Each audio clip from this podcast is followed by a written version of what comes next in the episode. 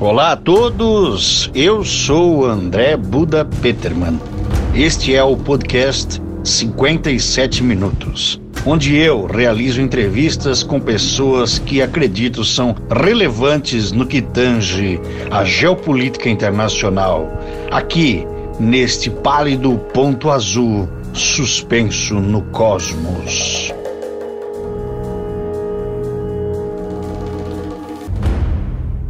Todos, eu sou André Buda Peterman, este é o podcast 57 Minutos e hoje estamos aqui com mais uma presença internacional, diretamente de Moscou, o brasileiro Francisco Silva, 32 anos, natural de Fortaleza. Tudo bom, Francisco? Beleza? Opa, beleza? Tudo, tudo ótimo. Beleza, então Francisco já já está aí na Rússia um tempinho e se comprometeu a estar conversando com a gente para discutirmos essa situação da crise política, essa investida do presidente Vladimir Putin para cima da Ucrânia. Ô Francisco, quanto tempo tu estás aí na, na morando na Rússia, entre indas e vindas, mais ou menos? Cara, entre idas e vindas desde 2018. Né? Uhum. E aí é, a gente, eu vim para valer mesmo em novembro de 2021, né? Por mais por conta da pandemia. Uhum. Eu pretendia vir antes, 2020, uhum. muito possivelmente. Beleza. E tu tens conversado um pouco com o pessoal aí, né? Os russos, o, ou a própria comunidade brasileira, o lido as notícias, visto na TV, como que o como que a TV, a mídia local lida com essa situação? Cara, é, assim, a respeito do, do, do, pessoal, né, tanto os brasileiros como os próprios russos, né, uhum. é, é um assunto que o pessoal nem comenta, na verdade, eu, vocês aí podem até estranhar. Uhum. É, tinha até lido uma, uma reportagem esses dias, né, que o pessoal tinha total desinteresse a respeito disso, né?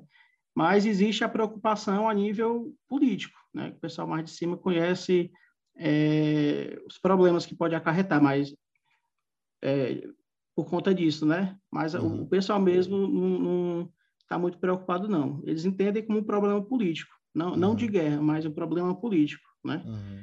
Agora, a mídia local, né? Eles passam tudo. A gente vê é, os comunicados né, dos países europeus, aí depois tem dos americanos, aí tem o que, é que o governo pretende fazer, eles expõem ó, as conversações né, que, que, que rola. Enfim, é bem, é bem transparente nesse quesito, uhum. mas uhum.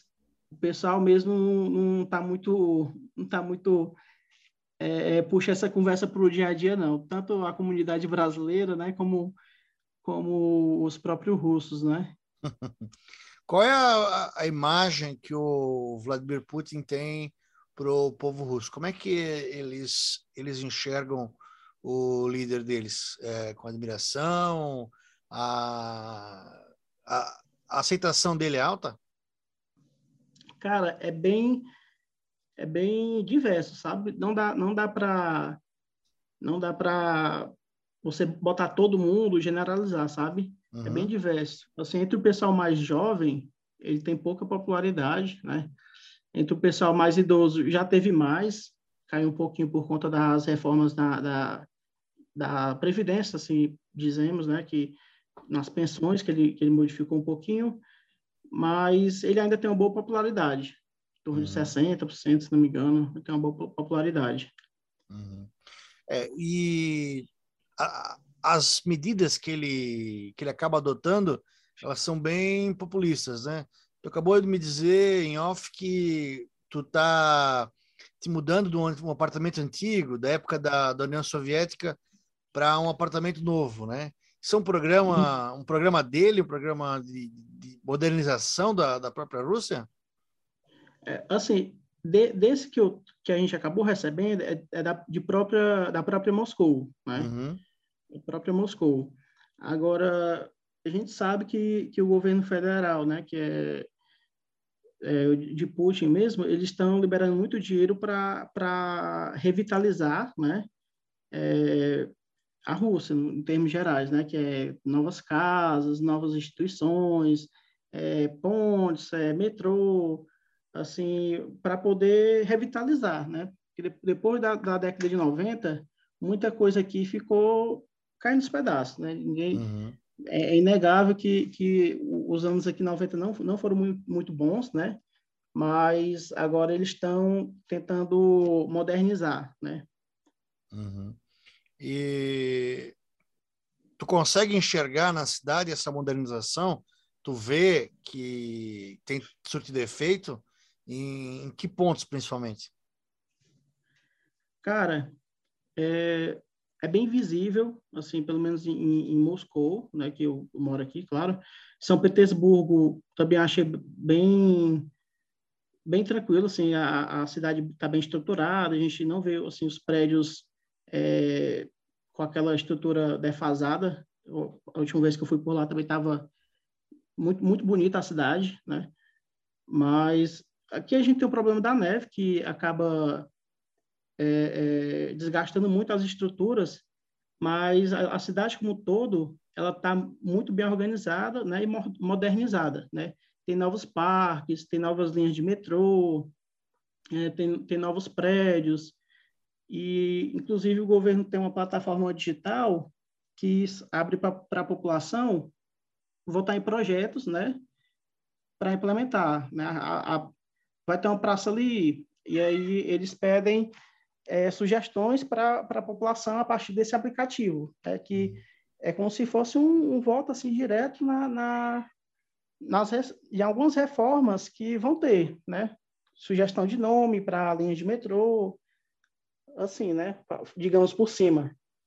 Mas é bem visível. É, é bem visível isso. Para quem veio, assim, 10 anos atrás e, e, e vier visitar novamente, vai ver uma Rússia bem diferente. Tu considera hoje a Rússia um país rico? Cara, essa, essa pergunta é, é muito difícil responder, né? porque tem vários aspectos, mas simplificando um pouco, é, recursos naturais, a Rússia é riquíssima, né? é o maior país do mundo, e nesse território tem muitas riquezas, tanto uhum. minerais como gás, petróleo, etc. Mas em relação é, econômica, é, é bem difícil essa batalha justamente por, por conta da política externa, né? Que, que acaba trazendo, trazendo algumas pedras para o caminho, né? Então, eu considero como em desenvolvimento, né? Uhum. Desenvolvimento. Como é, como é a, como tu vê no dia a dia a aliança da, da Rússia com a China? É, é notável isso? Cara, é notável, sim. Agora, é, é importante respaldar que essa direção a, em relação à China veio depois de problemas com a Europa, né? Que, de certa forma, hoje os russos não veem os europeus como parceiros confiáveis, tanto em questão de negócios e políticos e, e, e política, né? E eles decidiram se voltar para a Ásia, né? Não é nem para a China em si, mas a Ásia, né? E claro que nesse nessa volta aí para a Ásia, a China está no meio, obviamente, né?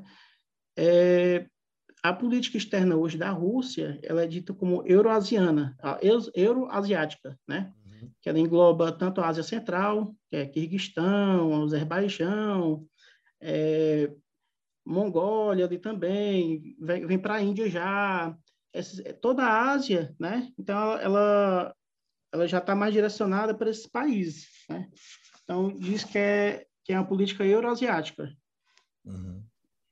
Ah, a parte da a, a, imagem que o povo tem da, do europeu, do americano, do, o povo russo tem, é uma imagem arranhada pela pela época da Guerra Fria ou, ou isso ficou no passado? Agora deixa eu, eu, só voltar aqui em relação à China que eu fiquei devendo uma coisa. Foi falar ser. da China em si. Aqui no dia a dia, é, em aeroporto, é, pontos turísticos. As placas hoje não são só em russo e inglês, elas, elas são russo, inglês e mandarim, né, que uhum. o pessoal chama de chinês, mas é o mandarim, né? E a quantidade de turistas que chinês que vinha aqui antes da pandemia era enorme, né? Acabava contribuindo é, muito significativamente, né, para a economia, mas a gente vê muita coisa aqui em mandarim já. Aí, em relação aos europeus e, o, e os americanos, cara, aqui não tem essa. Para o cidadão mesmo do é, comum, né, o, o, belo civil, não tem essa de o cara, o cara é americano, o cara é europeu, até assim, não. O pessoal aqui recebe de, de braços abertos. Ele, ele tem essa imagem de, de, de uma pessoa mais fria, né? Tem esse certo estereótipo, né? Mas o pessoal aqui é muito acolhedor, né? Uhum.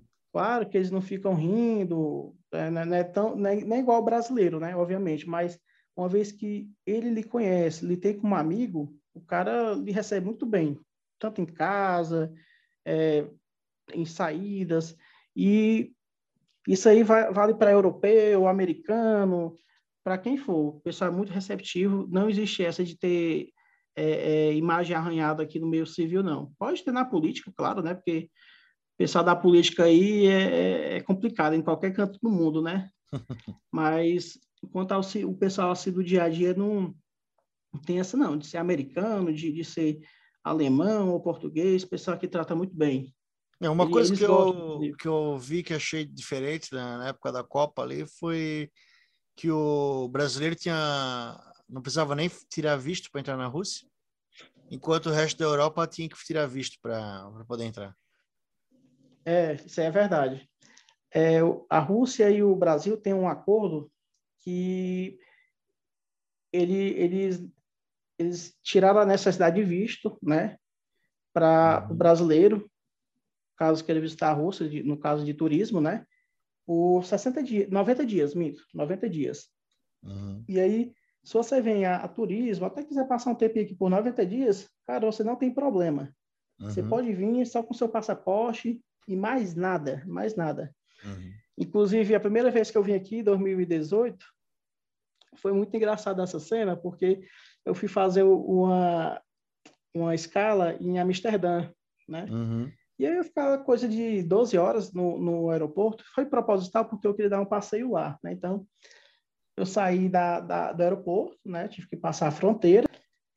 E aí, quando fui, fui sair do aeroporto, o, o guarda perguntou o que, é que eu ia fazer ali. Ó, vou fazer aqui uma escala, vou só passear e volto que eu vou para a Rússia, né? Não, mas cadê seu visto? Não, não precisa de visto não, porque sou brasileiro, lá não precisa de visto. Ele ficou me olhando com certa estranheza, porque eu não tinha nenhum visto. Eu tinha dito que ia para a Rússia e, como você disse, é muito complicado lá, que o, o todo europeu, a maioria deles, precisa de visto para ir para a Rússia, né? Uhum. Cara, e a mesma forma foi no avião. Quando eu fui pegar o avião para ir de Amsterdã para a Rússia, a aeromoço pediu meu, meu passaporte, não encontrou o visto. E mais uma vez, eu tive que falar a ela que não precisava do visto, porque eu era brasileiro. Uhum. Ela foi consultar as, as, leis e tal, e até não encontrou a lei e viu que realmente não precisava. Mas, enfim, se você é brasileiro, realmente a gente tem essa, essa, essa facilidade aí, porque para um americano tirar um visto aqui para vir para a Rússia, cara, é uma dificuldade, viu? o europeu deve ser um pouquinho menos, mas o brasileiro, nesse, nesse quesito, é privilegiado. mas, só por curiosidade, tu, tu foi aí passar passar um tempo aí, 2018, e esse processo migratório, né? Tu, tu chegou aí de novo e foi direto num, num escritório falar, ó, oh, eu quero me mudar para cá. Como é que funciona isso? Pronto, eu, a gente pretendia vir em 2020, né? E aí teve a pandemia que atrapalhou a vida de muita gente. Uhum. Felizmente outras perderam a vida. Mas no final das contas a gente veio só agora, e a gente só pode entrar por conta do visto. Eu tive que pedir um visto de reunião familiar, porque o turismo não está tendo. Uhum. Até pouco tempo não estava tendo. E aí voltou agora, né? Uhum. E Só que na época que eu vim precisava, então eu tive que pedir um visto, né, de um ano, para não me preocupar, que a gente só pode ficar aqui três meses como turista. E quando a gente vem, independente de ser como turista ou como visto, né, a gente tem que dar uma, uma entrada em uma residência temporária, né? Tem que pedir o visto de residência temporária. E aí eu entrei, dei entrada nesse processo, né? que é no centro migratório, e pelo menos aqui em Moscou é, é muito grande a quantidade de, de, de imigrantes que está tendo, que eles fizeram em outra cidade, né? fizeram na cidade próxima. Então, eu tive que ir coisa de 40 quilômetros para ir nesse centro imigratório para dar entrada. Então, agora já está encaminhado, né? mas Cara, é muita gente, é muita gente mesmo, principalmente os países da Ásia Central. Isso que eu ia te é perguntar. Quais são os principais países que estão migrando aí para a Rússia?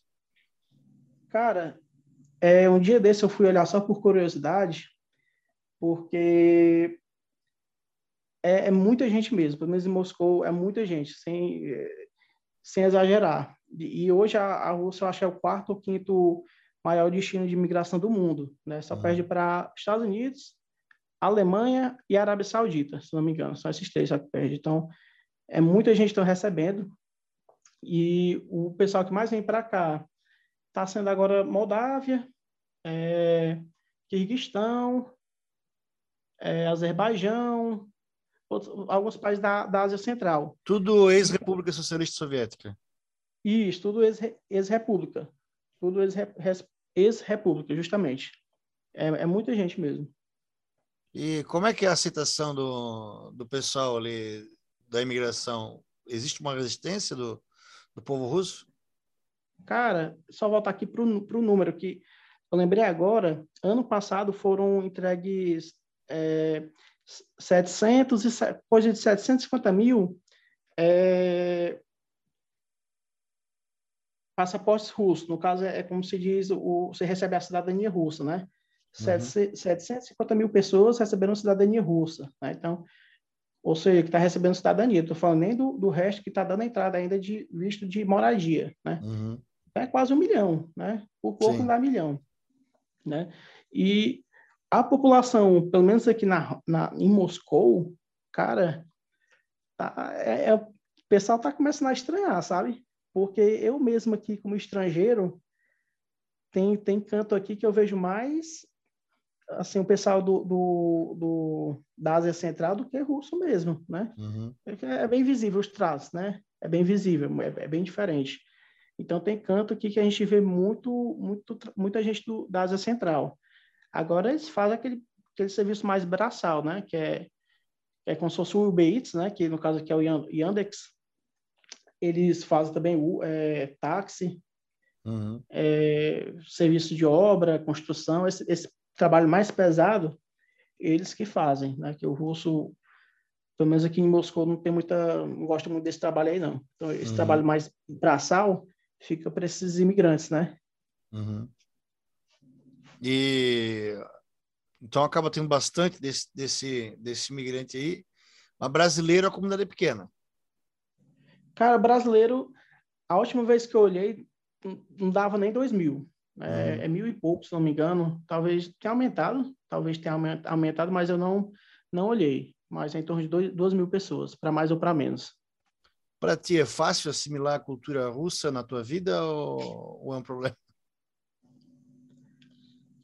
Cara, eu não sei, isso é porque eu sou muito tranquilo com as coisas, mas foi, foi super fácil a adaptação, tanto questão de, de clima, como é claro, né, que eu sou de Fortaleza, né, é, é muito diferente. Não dá para pegar uma bermuda, uma chinela, uma blusa e sair no meio da rua, né? Principalmente no mês de, dezembro e janeiro que. Ah, mas no verão dá. É, no verão dá, né? Já vi que no verão. Verão é, é tranquilo. Parece, é. Agora, no inverno aqui, menos 25, você tem que. Você se prepara para sair, né? Você coloca sei quantas roupas, uma bota não sei o quê, uma meia e sai, né? É o mais chatinho, mas questão de, de, de pessoas, né? Como também de comida e, e clima, para mim foi super tranquilo. Uhum. E uma coisa aqui da, do brasileiro, cara, que o pessoal aqui gosta muito de brasileiro. Ah, gosta é? muito de É. Pessoal aqui gosta muito. Aí só se você quiser quebrar o clima, né? Se você tiver à toa aqui, você diga, ó, oh, sou brasileiro. Cara, facilita muitas coisas para você aqui. O pessoal gosta muito. Né? né? Só por conta do futebol, mas também das novelas, que, que passavam as novelas da Globo, o Clone, tudo da década de 2000 e pouco.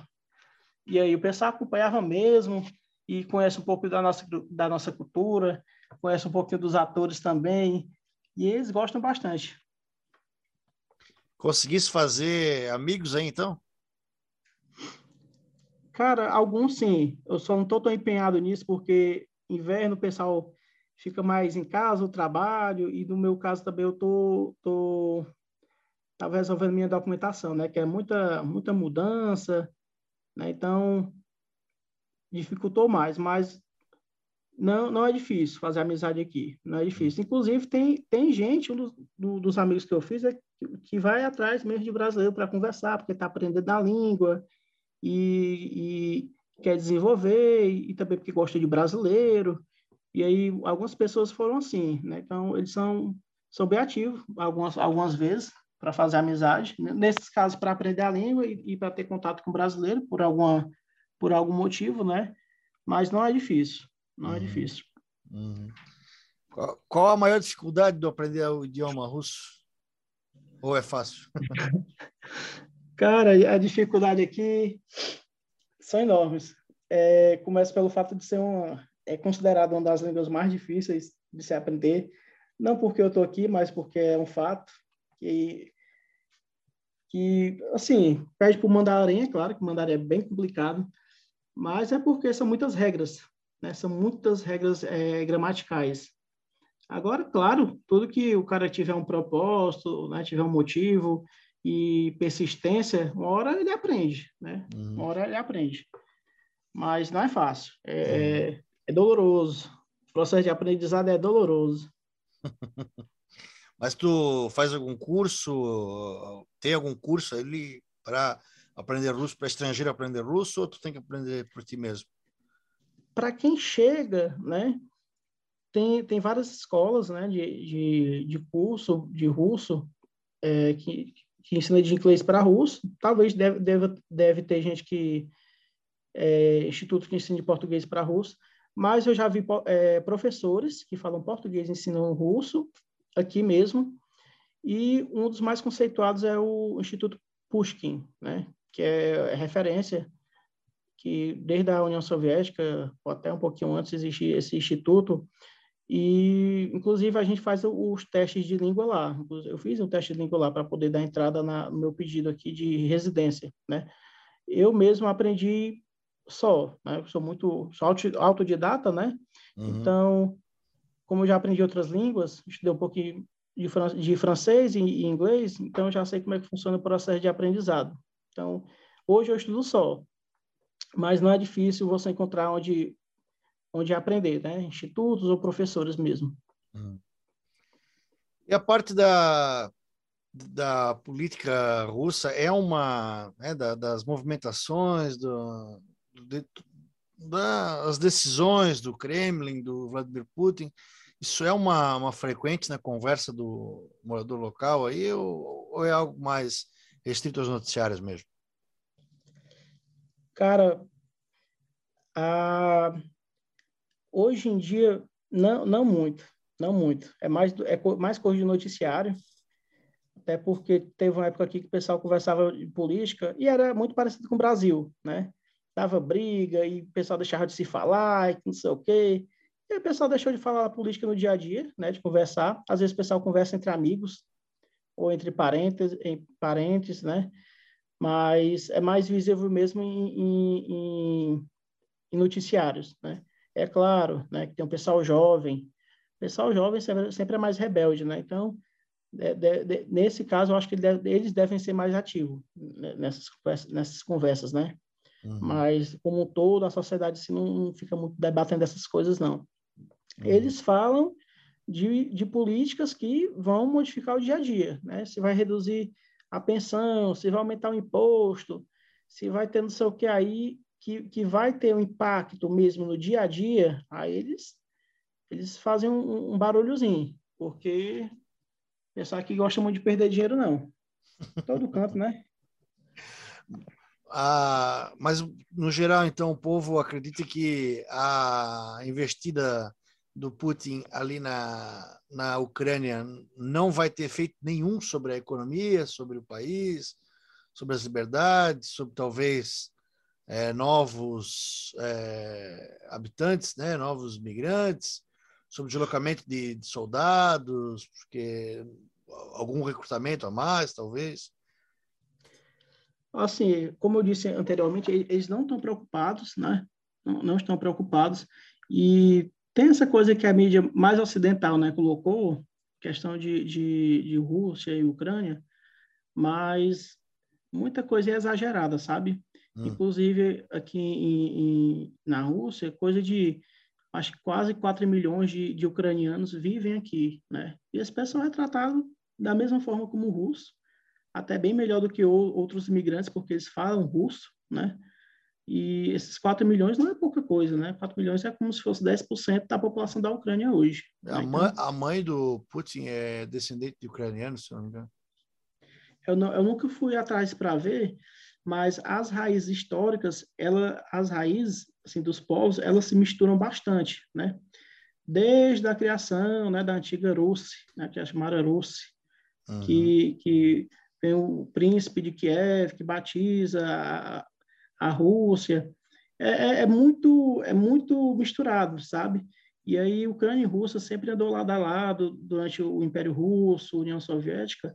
A Ucrânia mesmo se formou mais como, como a gente conhece hoje, depois da queda da União Soviética, né? Então, assim, tem todo esse embate aí na, na, na mídia, mas o pessoal mesmo, os povos, são, são povos irmãos, é, amigos, né, que eles dizem, são povos amigos, né? Então, entre eles, civis, assim, ninguém se odeia, não. Isso é um problema político. Todos entendem muito bem isso aí que é um problema político. Agora tem, deve ter um ou outro que, que é, é, realmente pega, pega, pega A, né, que a gente fala no Ceará, pega A, e, e acredita muito nessas coisas da, da mídia aí e começa a odiar, mas o pessoal geralmente é, é bem é, bem amigo, assim, um com o outro, né? E em relação, assim, ao, aos, ao, às consequências da economia que você perguntou, é dito pelos especialistas, né? Que, que pode ter sanções, né? Só que o pessoal que está acostumado com sanção, é, desde é até difícil dizer, mas a, a Rússia é bastante sancionada, né? Que é impossibilita o pessoal fazer negócio com ela e, querendo ou não, é, é, atrapalha a economia, né? mas eles falam, falam tanto de sanção que hoje não, não mexe muito na, na cabeça dos russos, não, em relação de preocupação. Né? Então, eles, de fato, eles não estão preocupados, não estão mesmo, nem, nem com convocação do exército, nem com nada. E, assim, mas o pessoal não está muito preocupado e o pessoal se vê como, como amigos, os povos, tanto os uhum. russos como os ucranianos. É, o, a origem do povo russo é, vem de Kievan Rus. Kievan Rus era uma, uma, uma tribo, era um povo formado por tribo, tribos eslavas que se deslocavam ali pela região de Kiev, por isso Kievan ok? Que tem origem ainda, ainda anterior da, da diáspora viking. Por isso que o povo russo e ucraniano ele é majoritariamente aí na, na região ocidental da Rússia e da Ucrânia louro de olho azul, porque ele tem a, essa origem é, dos povos vikings, dessa diáspora viking aí pelo, pelo leste europeu. Então, a formação do que, do que seria hoje a Rússia, que a gente conhece, aliás, Rússia vem de uh, Russland, a terra dos russos, né? Ela tem é, essa origem. Que a gente chama na Alemanha. É, essa, essa origem disso aí, né? Então, uhum. o ucraniano e o russo, ele é praticamente, de fato, o mesmo, o me, a mesma etnia, né? O russo do do, da, das, da, dos, das montanhas para cá, né? Dos montes Urais para o Ocidente, né? Porque o russo do, dos Montes Urais para o Oriente, ou seja, a, a Sibéria, ele já é mais mais asiático, asiático. mais mongol, é. né? É, é. Mongólico, sei lá como é a etnia, né? É, é. assim tem é, para o brasileiro, né? Assim que escuta da Rússia e tal, pensa logo no louro, o olho azul, é assim a Rússia ela tem quase 200 tipos de etnia, né? Uhum. É, ela não é um país como qualquer outro, né? É uma federação, é, não é um país, é uma federação. E aí nessa federação tem várias repúblicas, né? E aí tem repúblicas que são majoritariamente é, islâmicas, outras budistas, é, cristãs. Só que a, a, a, religião majoritária é o cristianismo ortodoxo, né? Uhum. E em relação ao pessoal mais ao Oriente, realmente ter esse, esse olho mais puxado, né? Que o pessoal acha às vezes que é um asiático, mas não é, é russo da mesma forma. Inclusive aqui tem do, duas, duas, dois nomes, né? Que é para quem é o russo eslavo, né? Que é o ruski, né? O, o, russo eslavo, e tem o russo que ele não é eslavo, que é o russiani, né? Uhum. Então tem tem dois nomes diferentes aqui, que que é, o, que é o russo mais eslavo, e tem o, o, o, o resto, né? Assim, as outras etnias. É o, assim. o, o Ruski, que é esse, essa etnia mais uh, uh, do pessoal do norte, vamos dizer assim, da, do, uhum. do, do, globo, lá dos vikings, dos nórdicos, é, é, seria o, aquele russo típico que a gente imagina, aquele aquela, aquela fisionomia mais popular no nosso imaginário, né? É mais o... Né? Mais esse, essa figura aí. E o... Estereotipada. Estereotipada, essa palavra, é verdade. Estereotipada. E enquanto que a Rússia, enquanto o maior país do mundo, tem praticamente todos os fuso horários dentro dela. Se não me engano, são coisas de 11 a 12. É, 11 é, a 12. Eu acho que é 11. É, é, é, é, muito fuso horário dentro de um país muito só. Fuso horário. Porque, Porque ao invés do. Brasil, que é de cima para baixo, aqui é de leste a oeste. Né? Então, é complicado às vezes. Uhum. Então, a Rússia é muito grande e ela acaba tendo essa divisão. A divisão política é bem interessante, porque, como tu acabou mencionando, é uma federação. Então, às vezes tem... É como se tivesse países dentro dela, né? É, de fato, é. Por, inclusive, teve uma lei nova que foi, foi, entrou em vigor esse ano, ou foi no final, foi no final do ano passado, que os mandatários de outras repúblicas não poderiam ser chamados de presidentes, né? porque tinha outras repúblicas que o mandatário era chamado de presidente. E aí irritou um pouco o Putin, né? E aí botou essa lei em vigor. Porque é para ser Presidente um aqui sou eu. É, justamente. E aí botaram essa lei aí em vigor, né? Porque como é, é muita gente diferente em uma federação só, eles também têm que ter muita cautela, né? Porque são culturas diferentes, são pensamentos diferentes. Então, de fato, tem, tem essa um pouquinho de paranoia, né? um pouquinho de, de, de cuidado a mais, justamente por, que pode trazer racha. Né? Da mesma forma que o russo e o ucraniano têm um, digamos assim, um berço em comum, né?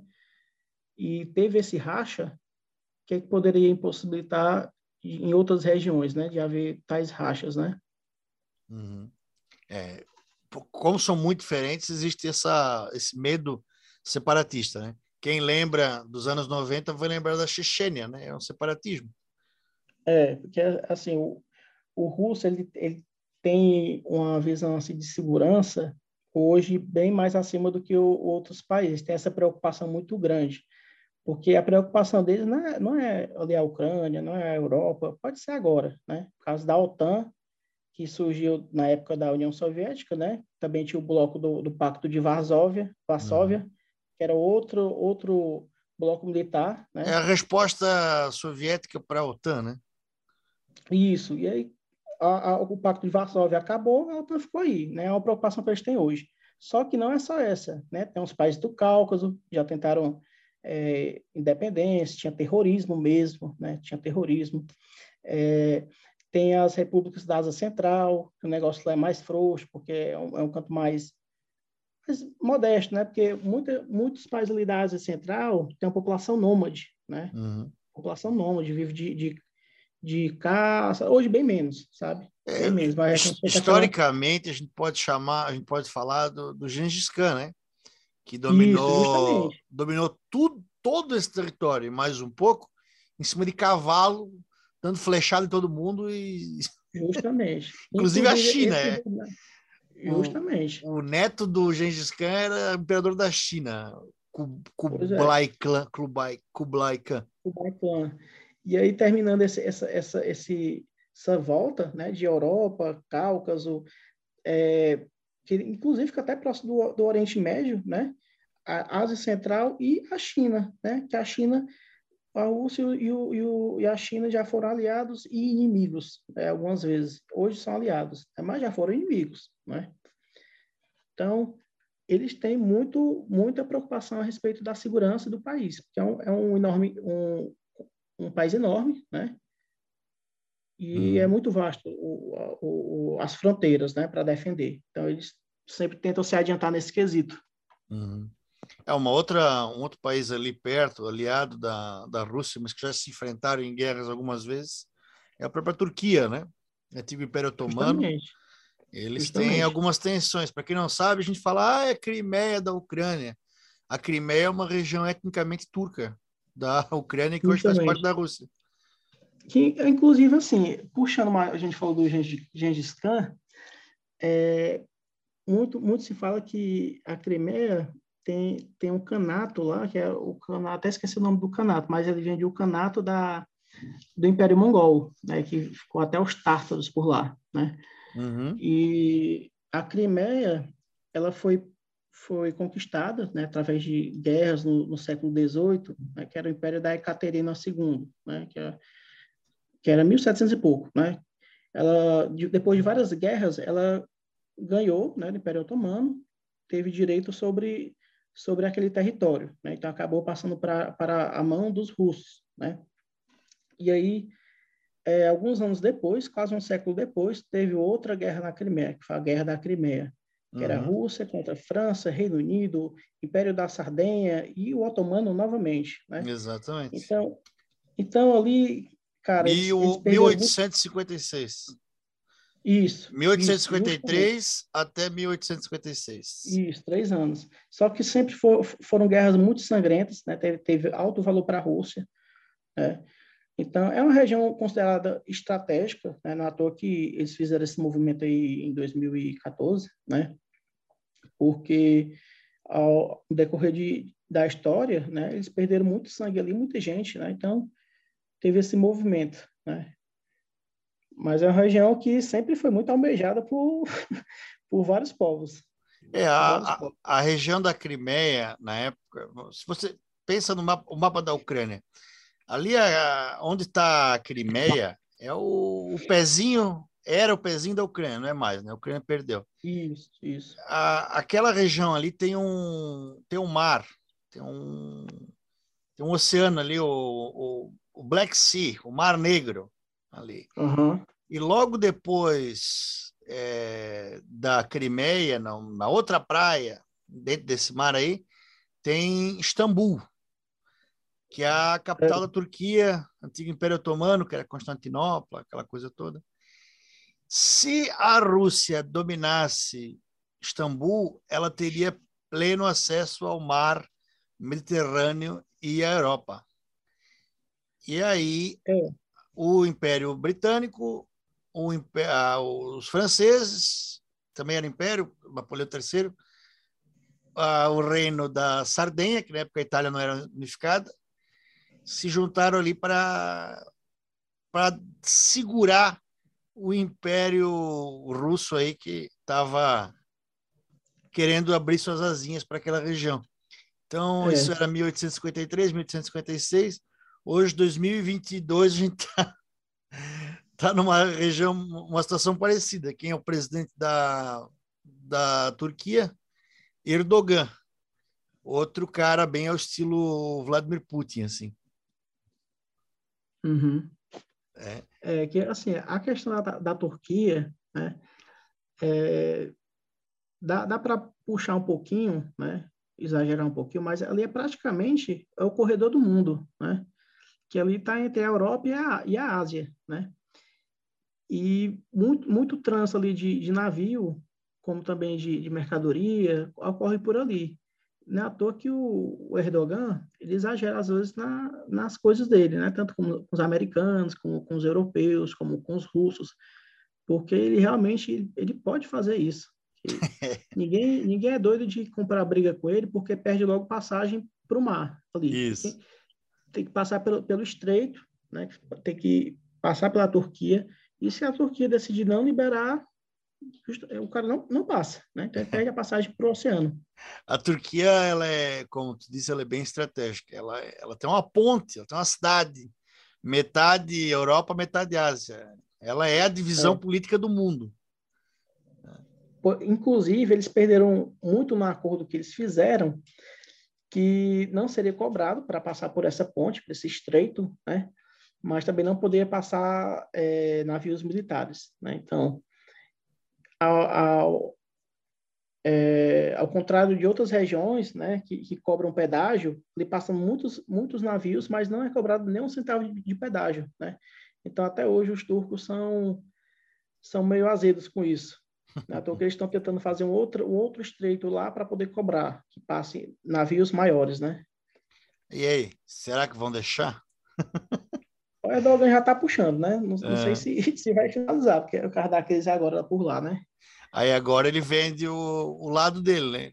Quem, quem ajudar mais ele, ele se vende. Ou, ou ele pende para os Estados Unidos, ou ele pende para a Rússia, ou para a é, China. Que, assim, constantemente eles têm conversa com, com os russos, né? Só que os russos sabem que eles não são confiáveis, né? Justamente porque eles são meio promíscuos, né? Digamos assim. Eles estão pelos europeus, eles estão pelos americanos, pelos russos, e é complicado ter um parceiro assim.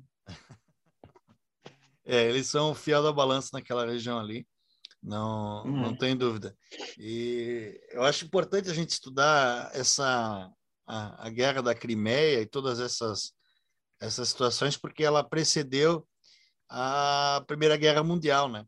Que acabou acontecendo é, acabou acontecendo ali por causa do, do nacionalismo iugoslavo, né?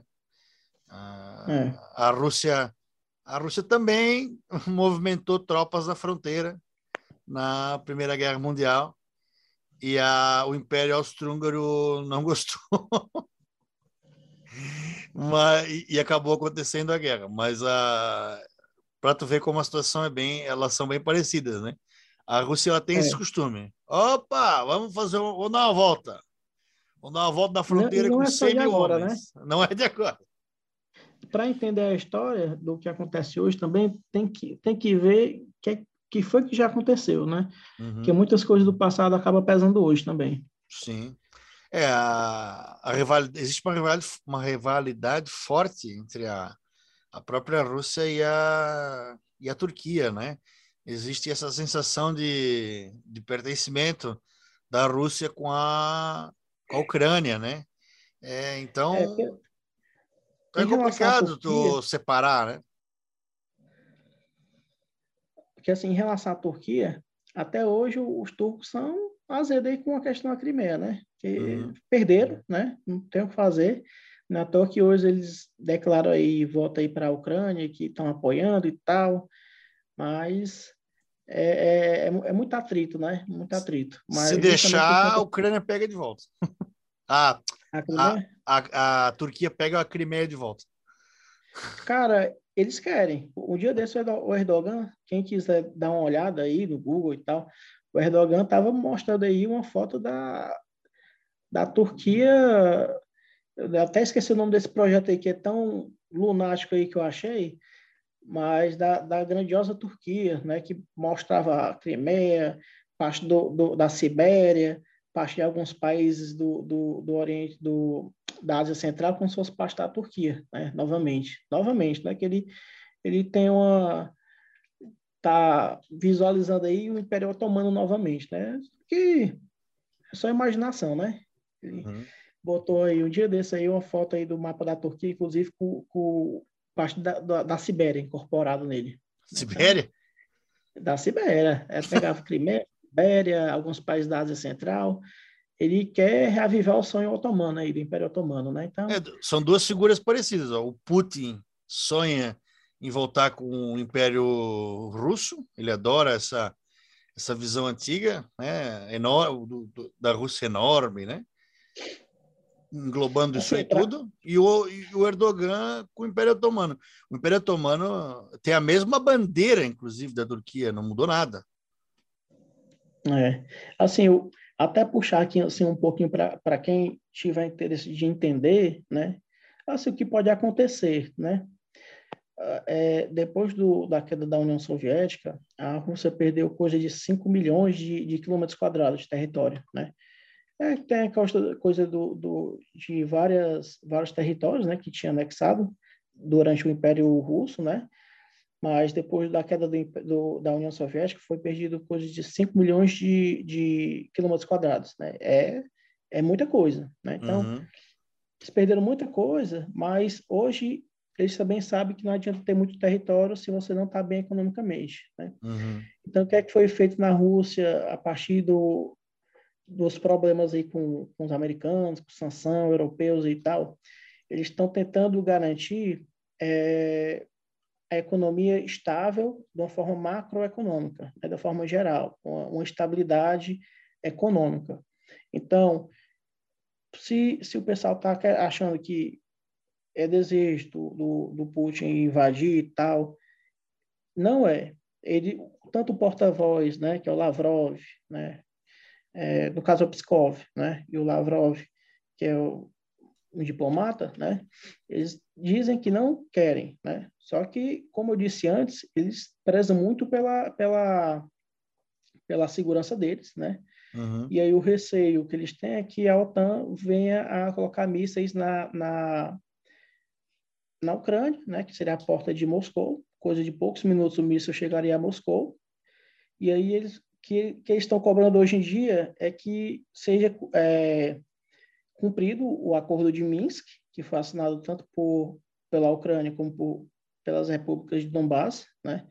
Moscou não está no meio, eles só querem que isso seja garantido. Só, mas... só adentro, Donbass é uma região da, da Ucrânia, ali leste isso, da Ucrânia. Isso, isso, Que não tem nada, que, inclusive, os russos dizem, ó, a gente não tem nada a ver com isso. Uhum. Vocês devem conversar com o pessoal do, do Donbass, com os separatistas. Eles conversem entre si. E aí, só que qual, qual é o problema? Né? Qual é o problema?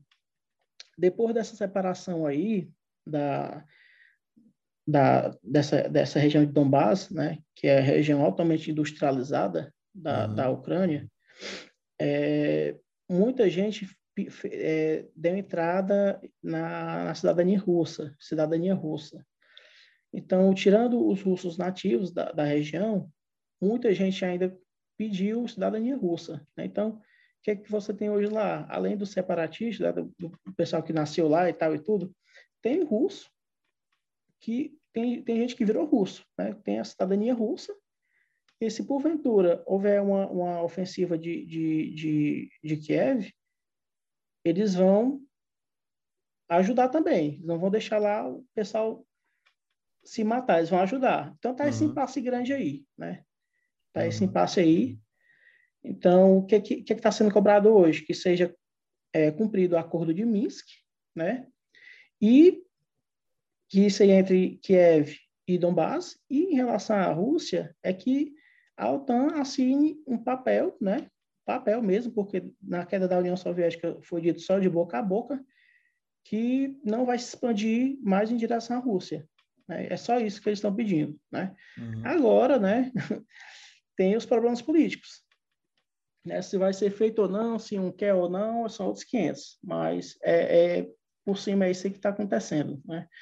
Para quem quiser dar uma olhadinha, dar uma, uma lida, né? Pode seguir nesse rumo. O que eu, o lei dessa situação é que existe um jogo de, de pôquer em que o, o Vladimir Putin ele ele faz a aposta toda, né? ele vai de all-in, mas ele não, de fato, ele não quer uma batalha, uma guerra total, né? Ele não quer chegar lá e invadir, ele não quer que a OTAN defenda, ele não quer ficar ali 10, 15 anos gastando dinheiro numa invasão, acabar, destruir a Ucrânia e depois pegar aquela terra. Ele quer, ele quer aquilo ali saudável, gerando lucro. Justamente. É, como tu disse, Donbass é uma região muito é, industrializada. A Ucrânia toda é bem industrializada e é uma região uhum. forte, é muito forte, né, economicamente ali desse desse lado. Então é, é bem é bem difícil que que ele simplesmente chegue derrubando, quebrando tudo e passando por cima, né? Eu acho que o sonho do Putin seria eleger um presidente pró-Putin, pró-Rússia, mais nada. É, isso aí, isso aí todos querem, né? Assim, tanto do lado ocidental, que querem o seu, como do lado dele também, que é o dele, né? Uhum. Mas é uma coisa difícil, visto que é, a Ucrânia se, a, se afastou muito, né? Então, eu creio mais que a preocupação esteja mais nessas questões é, contratuais, né? tanto uhum. da expansão da OTAN, como é, é, cumprir os acordos de Minsk, só. Né? E aí, por, por que, que ele não quer puxar para uma guerra? Porque justamente ele está visando a economia de forma macro. Né? Porque se entrar numa guerra e for prolongada, lascou. Vai muito recurso para essa guerra, vai começar a desandar novamente, vai ter sanção, vai ter negócio sendo desfeito, embora a, a Europa dependa do, do gás russo, né? mas muita, muita coisa vai começar a desandar para a Rússia, né? Uhum. Então, ele não quer. Se, se for para fazer também invasão, ele vai fazer de forma rápida, né? Porque uhum. não, não quer ter esse desgaste, né? Então, tá esse impasse aí, né? O que eu vejo também é que ele faz muita propaganda, né? Ele ele consegue colocar a TV estatal dele passando da, da Rússia, né? TV estatal russa, passando notícias lá dentro da, da Ucrânia para o pessoal tá está assimilando mais esse, esse controle uh, russo. O pessoal mais jovem é, se afasta, né? Ele quer um governo pró-Europa, ele não quer mais um governo pró-Rússia. E assim, mas é. o, o, nacionalismo é bem forte, né? Tanto do de quem se considera russo quanto de quem se considera ucraniano. Né? É, justamente que, assim, foi criado um pouco desse racha, né? Mas é um pessoal, assim, bem bem parceiro um com o outro, né? Mas tem esse racha que é político, né? Não é dos povos, é político, né? É muito importante frisar isso, que é, é um racha político. Mas, assim, a questão de, de, de TV hoje, né? Embora tenha essa questão de, da TV estatal russa, né? Da mesma forma também que tem a TV Brasil, né? Ela vai passar a propaganda do governo, né? Mas Aqui uhum. tem diversos canais, são, mais, são enormes, assim, são, é uma grande variedade, não é só Globo, Record, é, é enorme mesmo assim, a quantidade. Canal, então, canal aberto. Canais, canais de TV, isso. Aberto, para todo mundo. Aberto para todo mundo. Uhum. São vários canais. Inclusive, tem aplicativo que você puxa para assistir do Brasil. São 20, 30 canais assim mesmo. Qual é o aplicativo?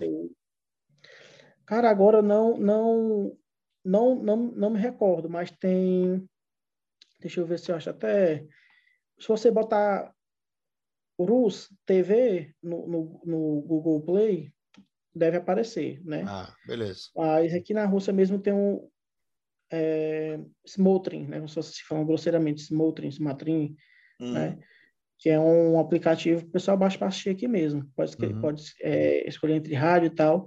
Mas, enfim, não é uma coisa que que o pessoal acompanha muito, muito TV, principalmente a geração nova. Né? É claro que os idosos né, assistem muito a estatal russa. Né? Não tem como negar, da mesma forma que um, uma pessoa mais idosa no Brasil assiste muito TV Globo e SBT. Né? Agora, o pessoal mais novo, né, até o pessoal mais meio-idade, tá saindo disso aí, cara, de, de uhum. TV aberta, tá indo para YouTube, plataformas de, de, de, de streaming, né? de música também, porque é bem mais diverso, então mais, tem mais possibilidades, né? E, inclusive, um, um dos calos dele é tentar regulamentar esse, esse meio aí, que é quase impossível. Ele está né? tentando regular, regulamentar a internet? Ou... Não, já, já tentaram um pouquinho com o Telegram, né, que é um debate que eu vi no Brasil ultimamente. Né? Então, acho até surreal, porque nem aqui conseguiram regulamentar o Telegram. Aí avalei no Brasil. Não, não porque seja assim uma desfeita com o Brasil, mas para você ver que o pessoal que é mais cri-cri, né? Não conseguiram regulamentar o Telegram e nem baniram porque o pessoal ia ficar com raiva. Uhum. Quando começou aqui a conversa de banir o Telegram, o pessoal começou a ficar puto mesmo, assim, desculpa a palavra, mas o pessoal se revoltou, né? E aí desistiram de regulamentar o Telegram, né? Que é uma, uma é uma mídia que é, é alternativa. Você, é, não, não tem como você impor bloqueio ou, ou censurar, é muito difícil, né? Então eles uhum. desistiram. Uma coisa que eu percebi quando eu estava aí na Rússia e me chamou a atenção é a quantidade de militares nas ruas, de, de crianças com uniformes militares. Me pareceu assim, a imagem que eu fiquei é que é um país bem militarizado, um país cheio de militares e com bastante escola militar, assim, e bem patriota. Essa visão que eu tenho, ela está certa está meio equivocada? O que tu acha? Assim, é, no dia a dia, né, é, assim, tem, tem uma certa quantidade de militar, né? mas no dia a dia não é tão comum que, uhum. que pode estar acontecido, né? Que eu vejo aqui é, com, com, maior frequência é final de semana, né? Que é uma sexta, um, um domingo, que deve ser chegando de, de alguma outra região, né? E indo para casa, né? Mas você vê muito policial, né? Muito policial mas militares são poucos. Eu, ve, eu, ve, eu, cheguei a ver muito no final de semana, né? Primeira vez que eu vim. Hoje eu não vejo tanto, né? Não sei se deve ser por conta dessas concentrações aí, alguns cantos.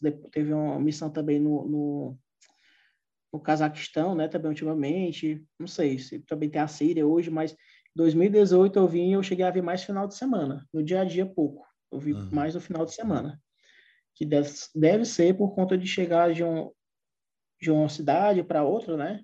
Uhum. Que aqui é muito fácil andar de metrô, que o pessoal aqui de Moscou quiser ir para Belarus, né? Belarússia, né? Não sei como é que o pessoal chama aí, mas é Belarus. É, Belarus, ah, sempre chamamos de Bielorrússia, mas agora é Belarus, né?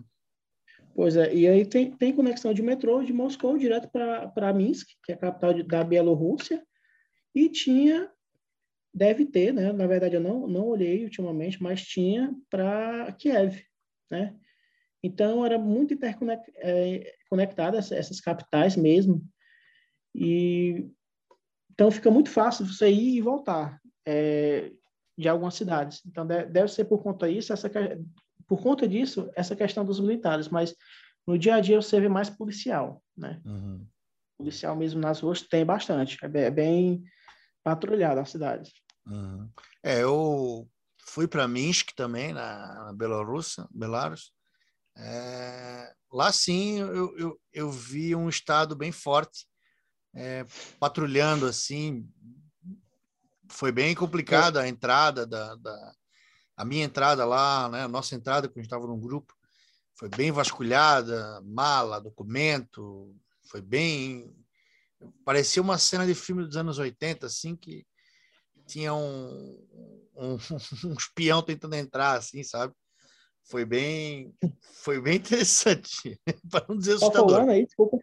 Foi 2018.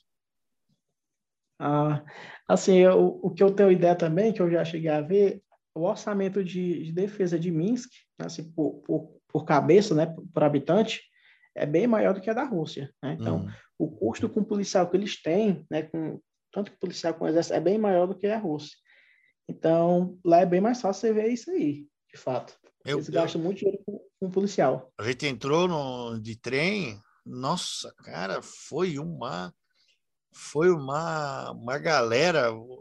Meu passaporte foi o meu e de todo mundo, né? Foi verificado assim por umas cinco, seis pessoas, com lupa, com uma luz especial, passado no computador, feito um scanner. Uh, eu, eu acho que foi deliberado, sabe? Tinha o vagão estava cheio de, né? O trem estava cheio de pessoas e acabou ficando no mesmo vagão todos os brasileiros assim. O, uhum. o nosso grupo de quatro pessoas, mais um casal que eu acho que era do Rio, São Paulo, não lembro mais. E a gente ficou lado a lado assim e, e, e eles verificavam, né, a, a, bem intensamente assim. Eu, eu, eu, não sei se, é, se, de fato é uma, uma algo que chamou a atenção deles, mas o nosso grupo era bem etnicamente diferenciado, assim, porque eu tenho um amigo que é bem alemão, outro mais um, algo entre um alemão e um britânico, o outro mais meio, meio francês, eu já tenho a barba comprida, talvez eles iam confundir com, sabe, um, um turco, alguma coisa assim. Então, etnicamente, nós éramos quatro pessoas bem diferentes uma da outra, vindo do mesmo uhum. país, sabe? Talvez isso na cabeça deles, mas o que está acontecendo ali? Esses caras aí são meio diferentes. Porque o Brasil é isso aí, né? O Brasil é esse monte de é, gente. Né? É, eu não sei se você sabe, né, mas é, o, o ditador lá da Coreia do Norte, né, o Kim Jong-un, acho uhum. que é o Kim. Jong-un, ele chegou a utilizar o passaporte brasileiro por um tempo. Né? que, que figura, né? Cara? Falsificaram, falsificaram, né? Que para ter facilidade para ir para vagar entre os países, né? Foi, não sei se você chegou a ver essa notícia, né? mas é fácil encontrar essa notícia aí. Mas por quê, né? Porque brasileiro é isso, cara. É, é, é chinês, é japonês, é africano, é, é, é português, é, é, europeu, é, é tudo. tudo é, é tudo. É, eu sempre que, que eu vou viajar, isso acaba acontecendo, assim. Tu acaba conhecendo algum, alguma pessoa etnicamente é, que te lembra uma certa região e, na verdade, não, não ela é brasileira, né? Eu já encontrei, uhum. principalmente o, os, os brasileiros com descendência asiática, tu, né, de repente vem alguém falando português, ah, não sei o quê. E tu, opa! É. Já não, não, imaginava, né? A gente mesmo acaba esquecendo, né?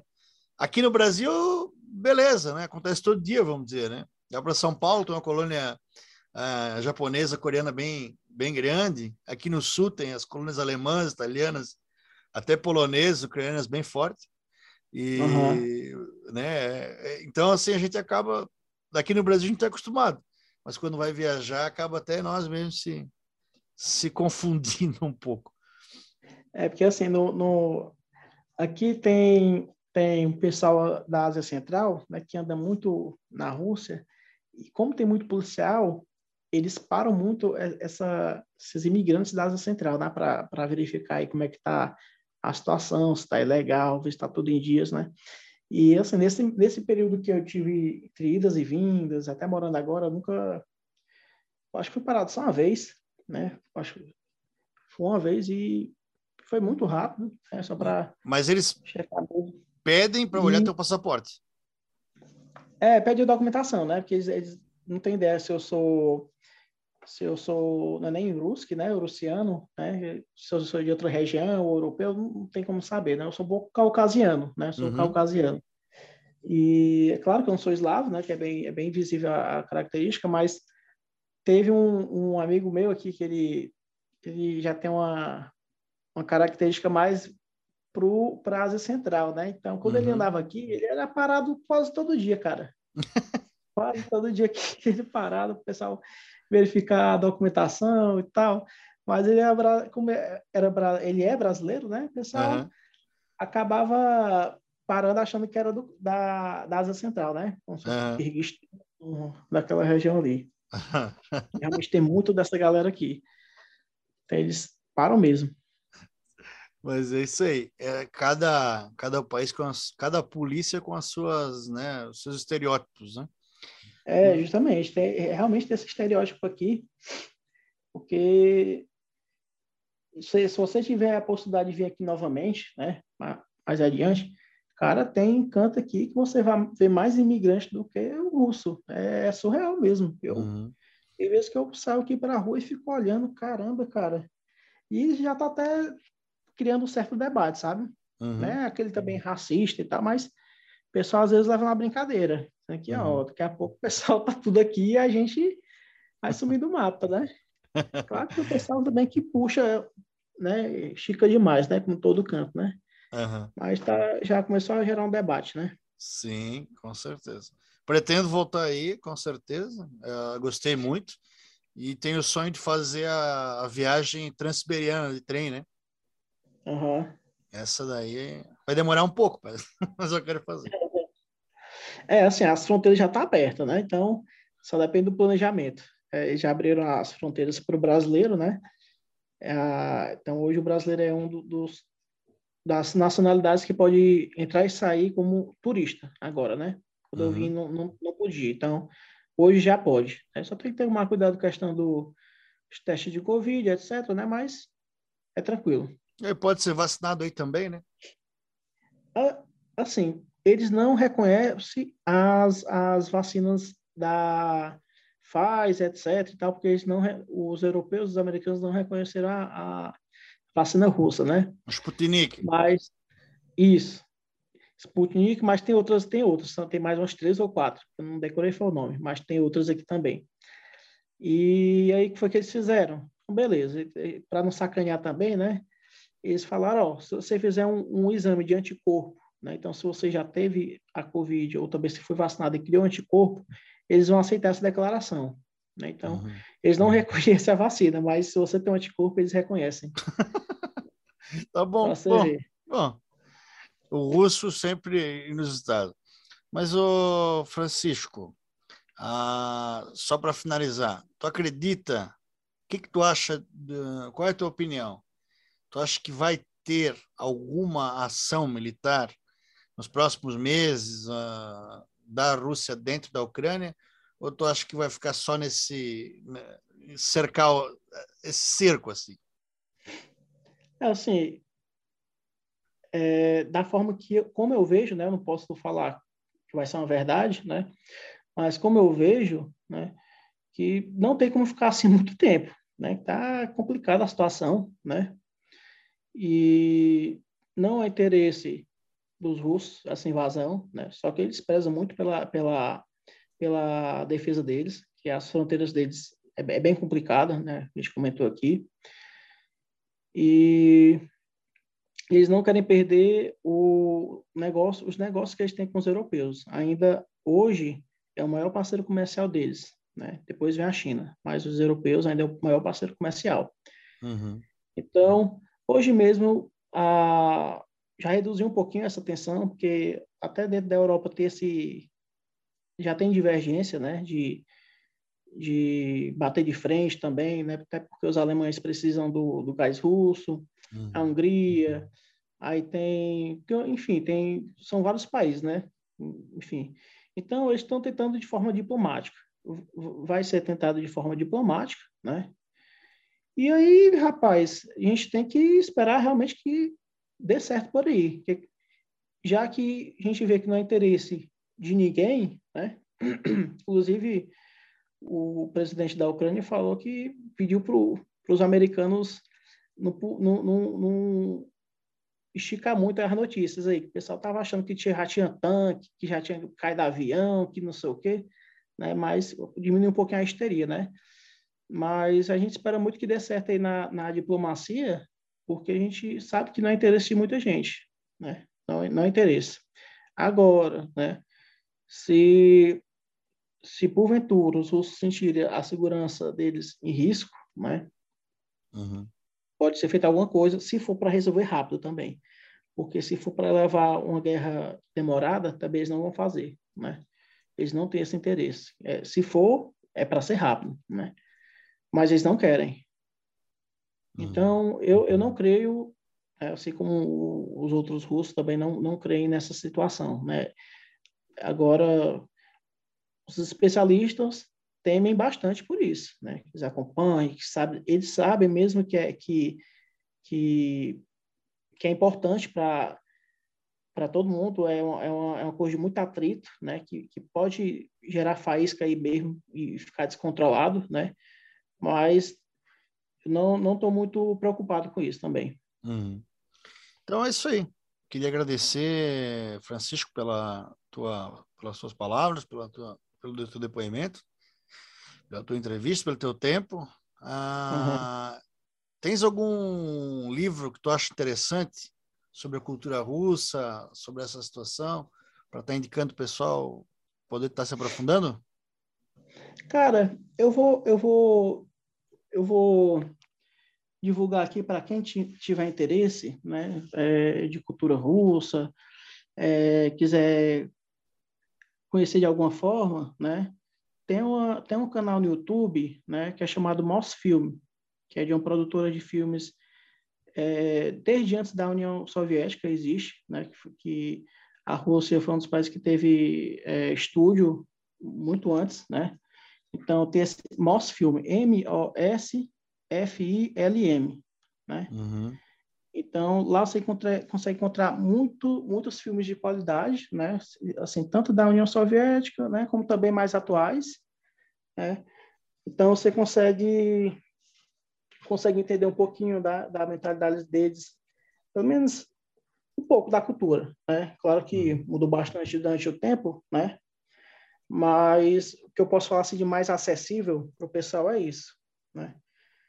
E agora, enfim, né? É, é, é, é, bem extenso, né? Quem tiver interesse também em ler filme, é, é, ler livros, né? Tem, tem Pushkin, né? Tem Tolstói. Agora são leituras mais são mais é, é, prolongadas, né?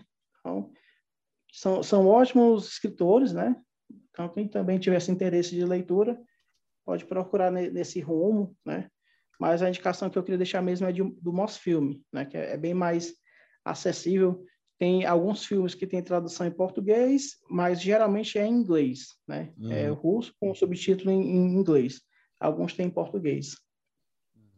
É, falaste do Tolstói, Lev Tolstói ou Leon Tolstói aqui traduzido, ele Isso. ele tem uma ele lutou na, na guerra da da Coreia, da Crimeia. Lutou na guerra da uhum. Crimeia e tem alguns algumas algumas passagens que ele escreveu, algumas cartas. Inclusive, ele é inclusive, o. Hum. Eu até corro, desculpa cortar, mas inclusive tem o, o filme do livro dele, Guerra e Paz. Guerra e Paz. Né?